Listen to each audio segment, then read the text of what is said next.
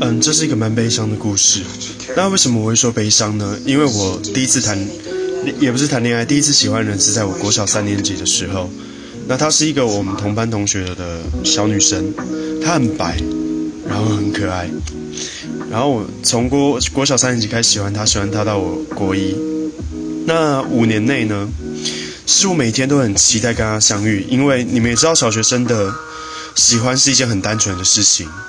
就是早上、晚上，每天都可以看到他。早上可以在走路的时候跟他一起走路去上课啊。上课的时候，他坐在我前面，我可以，我可以看到他的背影。然后他转过头的时候，我会认为他在看我，我也在看他。